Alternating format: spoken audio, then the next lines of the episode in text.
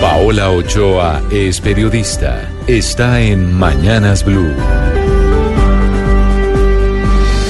6 de la mañana, 27 minutos. También sigue al rojo vivo la polémica por el freno del fracking en el país. Esto luego de que el Consejo de Estado suspendiera las dos normas que rigen esa materia en Colombia, normas del año 2013 y del año 2014 que abrieron la puerta para que se otorgaran licencias de exploración y explotación de hidrocarburos con esa técnica. Una técnica que consiste en fracturar las rocas con chorros de agua a enorme presión para liberar de ellas petróleo y gas y sobre la cual la Contraloría General viene lanzando alertas desde hace seis años, en donde dice además que aún faltan estudios científicos confiables que permitan saber su impacto tanto en el medio ambiente como en la salud humana. Razón por la cual el Consejo de Estado decidió suspender el piso jurídico del fracking, teniendo en cuenta primero el principio de precaución de la Constitución.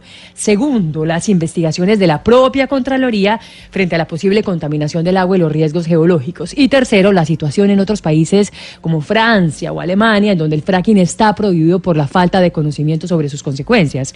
Una medida cautelar que tiene obviamente dichosos a los ambientalistas, pero que ha generado durísimas críticas por parte de los gremios energéticos, como por ejemplo Naturgas, la agremiación de compañías de gas natural, que en un comunicado de seis puntos asegura que respeta la decisión del Consejo de Estado, pero que ve con gran preocupación las repercusiones sobre el abastecimiento energético en el país, toda vez que esos yacimientos no convencionales son fundamentales para garantizar el suministro de gas natural en el largo plazo. Y asegura que el fallo desconoce el trabajo que realizó el anterior gobierno con 24 expertos internacionales durante dos años en donde se estudiaron los potenciales riesgos y se establecieron acciones para prevenir y mitigar los mismos. Y añade Naturgas que también se omitieron estudios internacionales que demuestran que la técnica del fracking sí se puede usar de manera segura sin dañar el medio ambiente ni provocar terremotos de ninguna índole.